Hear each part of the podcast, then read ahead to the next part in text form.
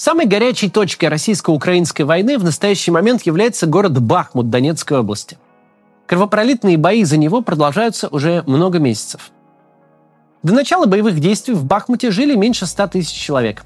Это не столица государства, не какая-то цитадель, а обычный районный центр, где симпатичные кирпичные достопримечательности XIX века окружены типовыми советскими хрущевками и брежневками. Если раньше Бахмут и был известен, то своим заводом шампанских вин. Сейчас же город приобрел ключевое политическое значение как единственное место на карте военных действий, где российские войска могут добиться успеха. Гипотетическое взятие Бахмута российской армией и вагнеровцами не перевернет хода войны. В среднесрочной перспективе оно не окажет принципиального влияния на события на фронте. Тем не менее, в случае падения Бахмута российские силы смогут продвинуться дальше. Например, на Славянск. Или же через Часов Яр на Константиновку.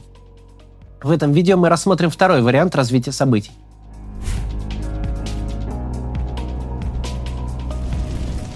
Штурм Константиновки неизбежно приведет к страданиям живущих там людей. Кто-то лишится имущества, многие станут бездомными, получат ранения и инвалидности, потеряют близких людей или погибнут сами. В Константиновке живут около 70 тысяч человек. Согласно всеукраинской переписи населения 2001 года, 59% константиновчан – по национальности украинцы, почти 38% русские. Более свежих статистических данных нет, но в любом случае мы можем говорить о том, что этнические русские составляют десятки процентов населения Константиновки. Чтобы оправдать страдания жителей востока Украины, отечественный официоз, в том числе и лично президент Владимир Путин, многократно заявляли, война необходима, чтобы избавить людей на этой территории от еще больших страданий. Согласно официальной позиции, русские на Донбассе подвергаются со стороны киевских властей геноциду. Им запрещают говорить на русском языке и соблюдать свои традиции. Из этого следует, что в Донбасской Константиновке необходимо освободить десятки тысяч людей. А сопутствующие разрушения, гуманитарная катастрофа, ранения и смерти многих людей – все это типа разумные издержки, неизбежные, когда нужно победить большее зло –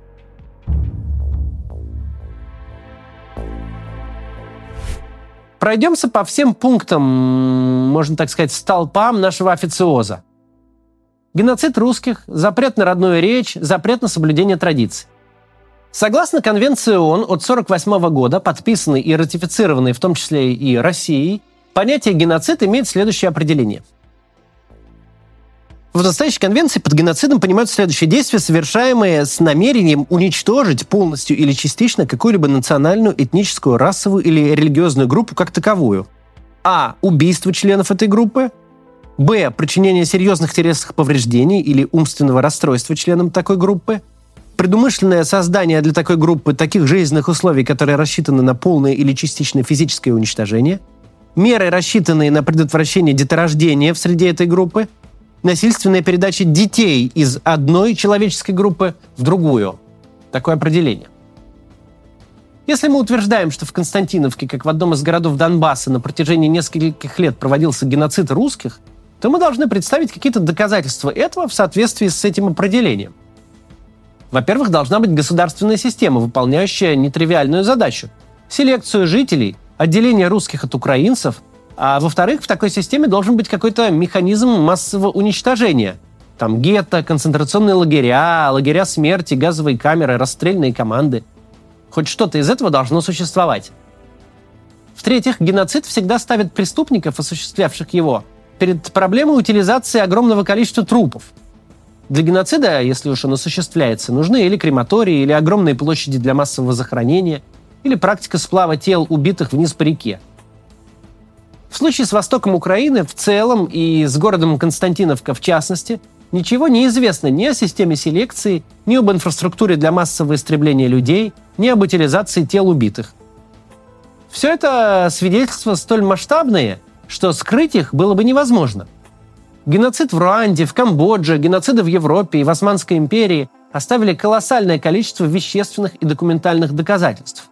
При том, что происходили они не в интернет-век – когда все просто снимается на телефон. О геноциде же русских на Донбассе известно только со слов некоторых заинтересованных лиц и из попыток выставить общеуголовные преступления как якобы пример широкомасштабных этнических чисток. Равно как о каких-то мерах по предотвращению деторождения нам неизвестно. Не говоря уж о том, что в насильственной передаче детей мировое сообщество и Международный уголовный суд недавно обвинили совсем не украинскую сторону, а как раз Владимира Путина. Возможно, сейчас покажется, что я недостаточно убедительно доказываю отсутствие факта геноцида русских в Украине. Но сложно доказывать, что нет того, чего нет. Если Владимир Путин утверждает, что в Украине имеет место геноцид русских, то бремя доказательства лежит на нем.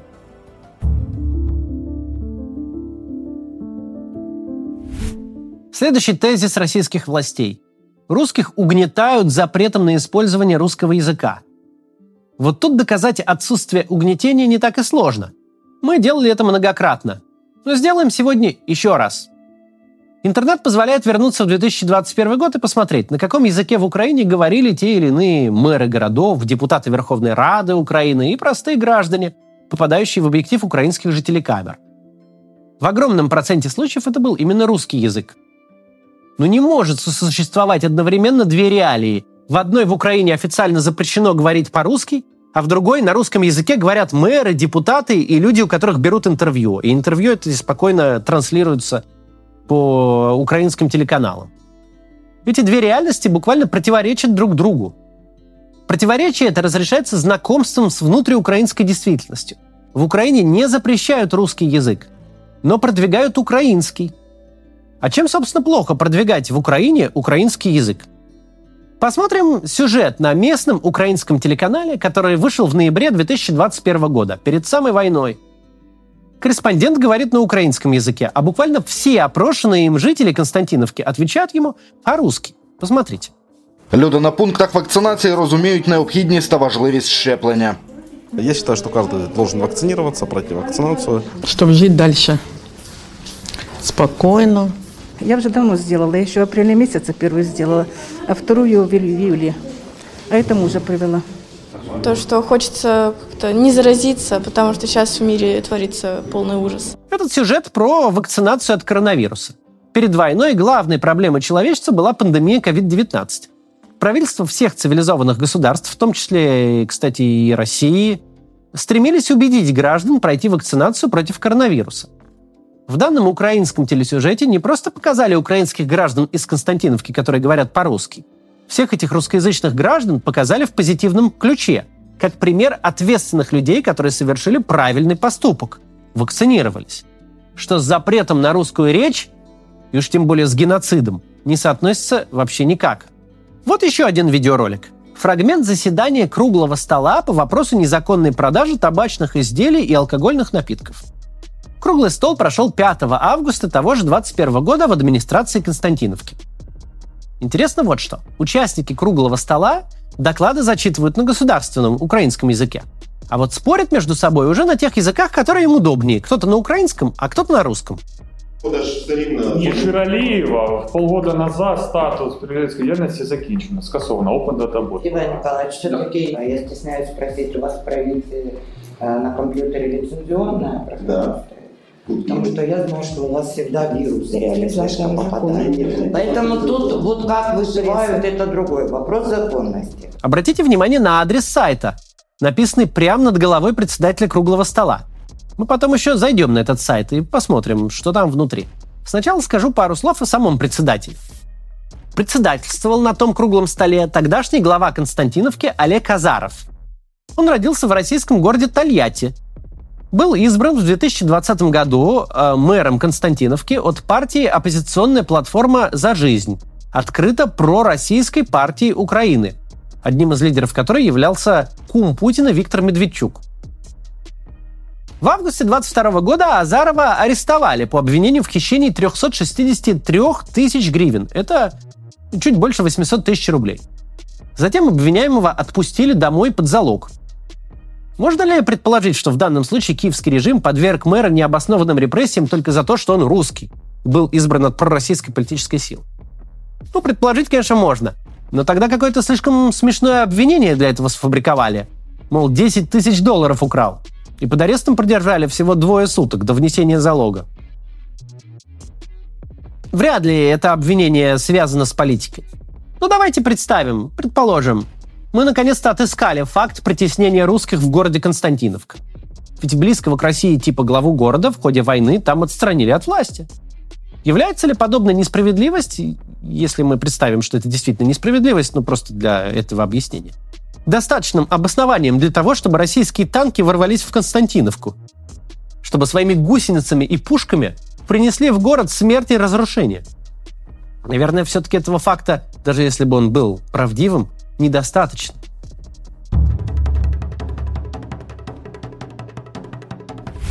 Итак, мы подвергли обоснованным сомнениям факт геноцида русских и запрет русского языка. Далее по списку идет запрет на русские традиции. Этот тезис также звучал из уст Владимира Путина. Прежде всего нужно определиться, о каких традициях идет речь. Разговоров о них в речах Путина очень много, но само понятие не конкретизируется. Обращаюсь к российской аудитории. Когда вы в последний раз занимались каледованием? Как часто молодые россиянки прыгают через костер в день Ивана Купалы? Кто из мужчин-россиян, помимо Павла Гнилорыбова, носит косоворотку? В 21 веке большинство русских традиций стали мало распространенными уже в самой России. Если их не соблюдают этнические русские в Украине, то вовсе не в силу каких-то запретов. Когда российские официальные лица говорят о русских традициях, якобы запрещенных в Украине, почти всегда все сводится к советскому церемониалу, связанному с Великой Отечественной войной. Ну что ж, зайдем на тот самый официальный сайт администрации Константиновки, который висел на том заседании над головой председателя. В шапке сайта есть раздел «Миста», э, то есть э, раздел о городе. Он содержит подраздел «Традиции и обряды». Нажимаем, и первое же, что мы видим, это мемориальное мероприятие, связанное с Великой Отечественной войной. На снимке два участника войны. Несмотря на качество изображений, можно прочитать надписи на лентах. Участник Парада Победы 24 июня 1945 года в Москве.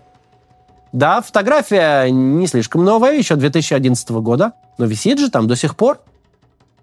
А в подразделе «Исторические места и памятники» представлено 15 мемориалов участникам и жертвам Великой Отечественной войны. В разделе «Краткая история Константиновки» период войны описан вполне однозначно. Вермахт – оккупанты, Красная армия – освободительница. Посмотрим новости сайта за май прошлого года. Читаю. В этом году памятные даты 8 и 9 мая, Дни памяти и примирения и победы над нацизмом во Второй мировой войне, Украина отмечает в условиях полномасштабной военной агрессии России против Украины.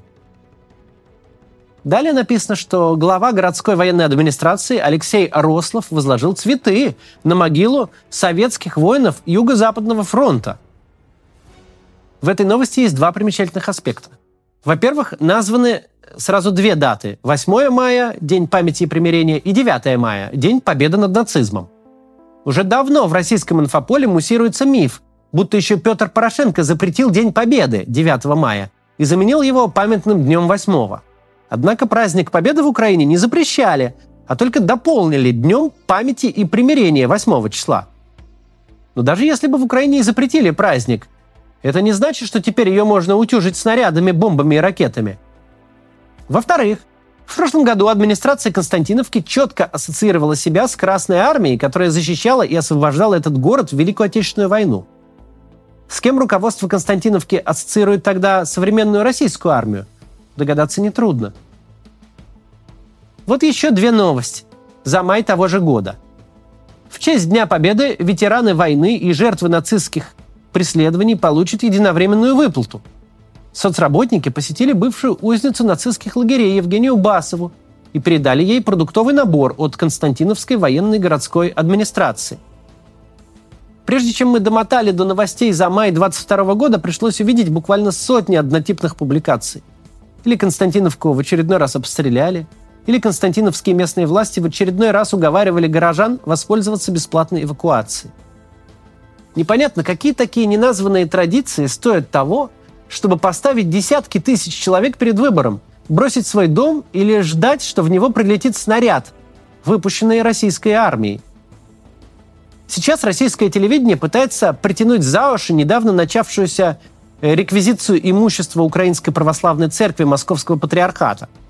Но как не относись к самой практике изъятия активов у УПЦ МП, Нельзя путать причину и следствие.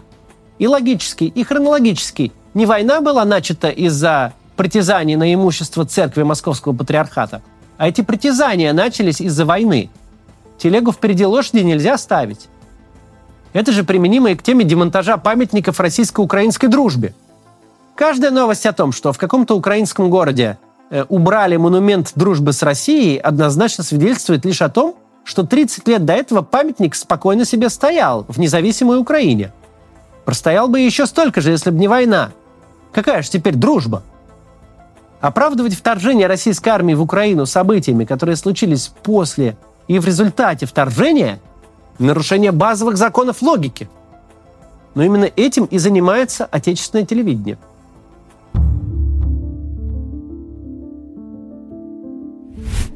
Десять лет назад, в конце апреля 2014 года, город Константиновка был захвачен силами самопровозглашенной Донецкой Народной Республики. В составе ДНР Константиновка пробыла недолго. В начале июля в город вошли и части ВСУ. С приходом украинских войск на протяжении последующих восьми лет не произошло никаких ужасов, которых очень много, но всегда общими словами рассказывает российское телевидение. Ни геноцида русских, ни притеснения русского языка и традиций там не случилось.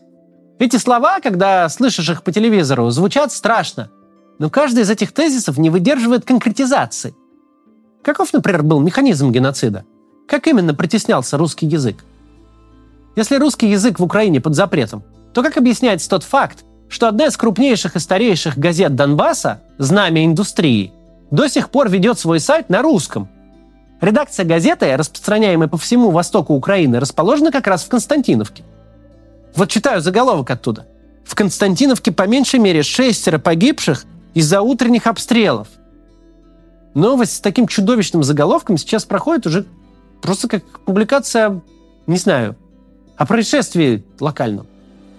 Слишком много таких однотипных новостей публикуют на русском языке и в современной украинской газете. Все, что мы показали в этом ролике, никакая не инсайдерская информация, не наш эксклюзив. Все то же самое может найти совершенно любой пользователь интернета. Если только специально не ограничивает свою картину мира.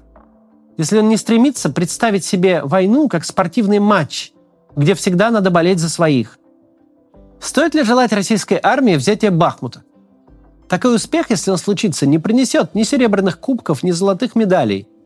Просто российская армия продвинется немного дальше и, возможно, дойдет до Константиновки. Городу и так приходится несладко из-за регулярных прилетов снарядов, которые выпускаются из российских орудий. А так начнутся уличные бои, и от Константиновки не останется камня на камне. Кому нужен такой успех российской армии? Уж точно не русским на Донбассе. И уж точно не тем, кто всерьез беспокоится за их судьбу. Еще вместо постскрипта, ну вот что. Привлек мое внимание тут новый клип певца-шамана, который был выложен в день рождения Гитлера. Было бы гораздо проще не обратить внимания на это видео, если бы певец был бы одет, например, вот не так. И да, вы все правильно поняли. Именно в таком костюме, который однозначно ассоциируется с э, нацистами, шаман вышагивает по Красной площади и поет про то, как наш народ гордо все переживет. Обычно я такие видео, как это, заканчиваю более злыми спичами, ну потому что как тут говорить спокойно.